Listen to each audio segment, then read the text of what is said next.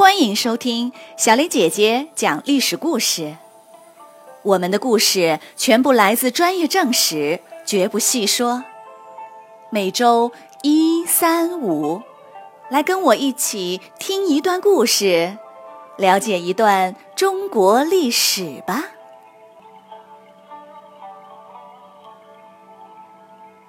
今天我要给你们讲的故事的名字叫做。掌上飞燕。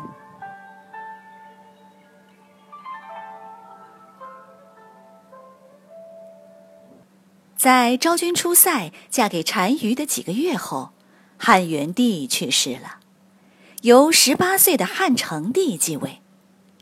汉成帝的母亲名叫王政君，她就成了皇太后。王政君和汉成帝两人性格温和。母子感情很好。王政君的家里是个大家庭，有八个兄弟，四个姐妹。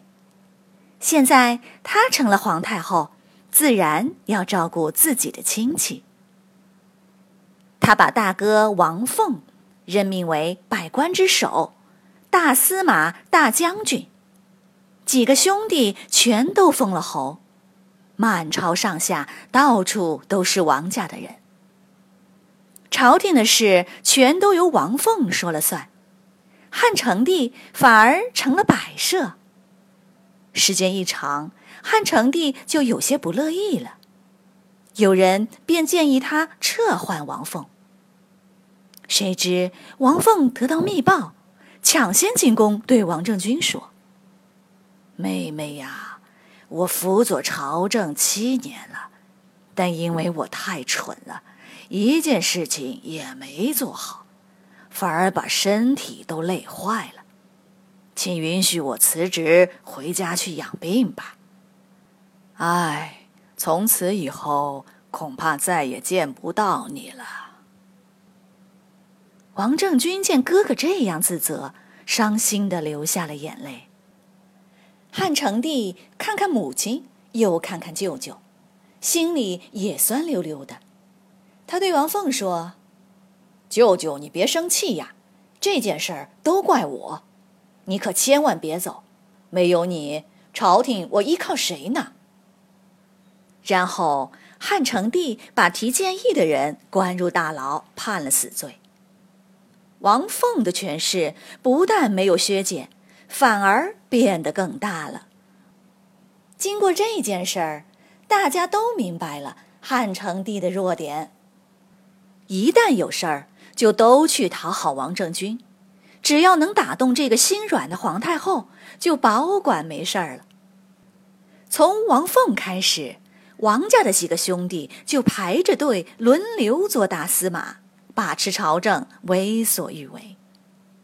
在朝廷里，汉成帝只是个摆设，他对朝政就越来越没有兴趣，经常微服私访，到处游玩。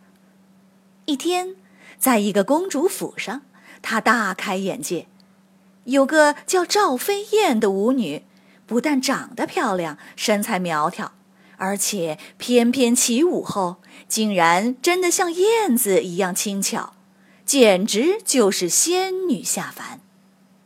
汉成帝看呆了，当天就把赵飞燕带回了宫。后来又听说赵飞燕有个妹妹更漂亮、更温柔多情，就也招进了宫。果然，妹妹比姐姐更加招人喜爱。汉成帝心花怒放，天天和赵家姐妹在一起，对皇后和其他嫔妃都懒得再看一眼。不久，皇后的姐姐因为使用巫蛊被人告发。皇后受到牵连，也被废除了。这样正好，汉成帝就要立赵家姐妹为皇后。可是不能同时有两个皇后啊，于是立赵飞燕为皇后，而妹妹仅次于皇后，称作昭仪。汉成帝更喜欢妹妹赵昭仪，专门给她盖了一座最奢华的宫殿。两人整天卿卿我我，如胶似漆。一天，汉成帝刚进宫，只见赵昭仪披头散发，指着他哭着喊道：“你骗了我！你说过只要皇后和我的，可徐美人怎么生了儿子呢？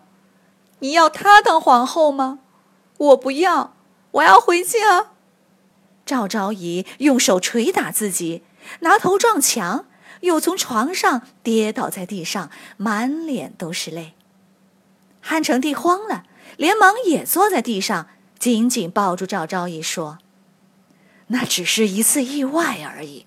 我发誓，我心里只有你一个，绝没有其他人，不然我不得好死。”赵昭仪挣扎了几下，汉成帝死抱住不放手，两个人四目相对，都泪流满面。不久后。汉成帝便派人把自己和徐美人的儿子偷偷给扔掉了。一转眼，十多年过去了，汉成帝依然只宠爱赵家姐妹。他已经四十多岁了，却一直没有儿子，只好立自己的侄子为太子。在不久的一天早上，汉成帝起床后，突然衣服滑落。一头栽倒在地上，赵昭仪被吓坏了。等太医赶到，汉成帝已经驾崩了。皇帝突然驾崩，满朝震动。这时候的大司马是王政君的侄子王莽，他组织人调查，盘问各种细节。赵昭仪不忍被羞辱，愤而自杀了。而赵飞燕未受影响。在太子继位为汉哀帝后，她就成了皇太后。汉哀帝当皇帝后，也重用自己家的亲戚，排挤王家。然而，仅仅过了六年，他就驾崩了，而且也没有儿子。已经是太皇太后的王政君，立刻把玉玺拿到手里，并让王莽再次担任大司马。王莽将赵飞燕贬为平民，派去看守汉成帝的陵墓。当天，赵飞燕就自杀了。这位传说能在手掌上跳舞的美女，就这样香消玉殒了。